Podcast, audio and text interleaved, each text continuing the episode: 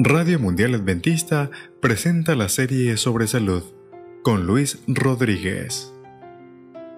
Te damos la bienvenida a una nueva serie sobre el estrés. Nuestro tema de hoy, no te aflijas por nada. Te hago una pregunta. ¿Cuál supones tú que es el verso más apreciado de la Biblia? Bueno, recientemente Amazon dio a conocer una lista con los pasajes más subrayados en la Biblia, siendo el libro de mayor venta. De acuerdo con la famosa empresa, el versículo bíblico con la mayor cantidad de resaltados es Filipenses capítulo 4 versículos 6 y 7. No se aflijan por nada, sino preséntelo todo a Dios en oración. Pídanle y denle gracias también.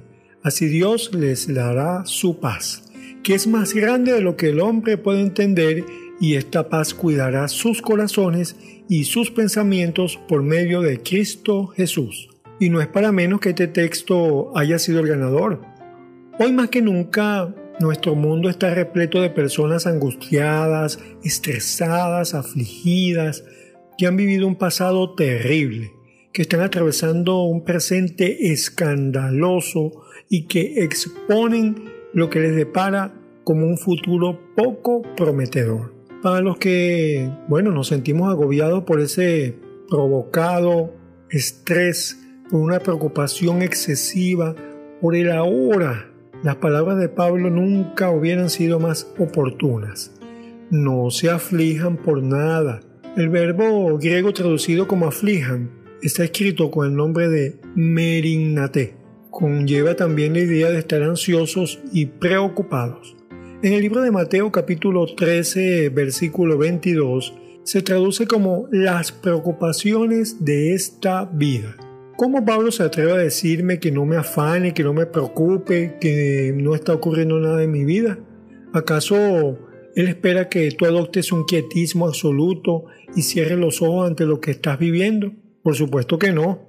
De hecho, Pablo no nos llama a la quietud irresponsable, sino que hagamos la movilidad más productiva. Así que para el apóstol Pablo la salida de nuestros problemas no es la preocupación inerte, sino la oración fervorosa. Así que en lugar de cargar con nuestra ansiedad, nos iría mucho mejor si doblamos nuestras rodillas y la, bueno, depositamos delante de la presencia divina es como si Pablo nos estuviera diciendo, debemos preocuparnos por nada y orar por todo. Así que cada situación que intente robarte la paz y sumergirte pues en el agobio, que constituye una valiosa oportunidad para que puedas orar. Te pregunto, ¿por qué hemos de hacerlo? Y así Pedro nos da la respuesta. Dejen todas sus preocupaciones o merignate a Dios, porque Él se interesa por ustedes. Eso se encuentra en el libro de Primera de Pedro, capítulo 5, versículo 7. Oye, qué grandioso es saber que el Rey del Universo se preocupa personalmente por ti. Esa es una buena razón para no estar afligido por nada. Radio Mundial Adventista presentó Serie sobre Salud. En la producción del texto, Vladimir Polanco.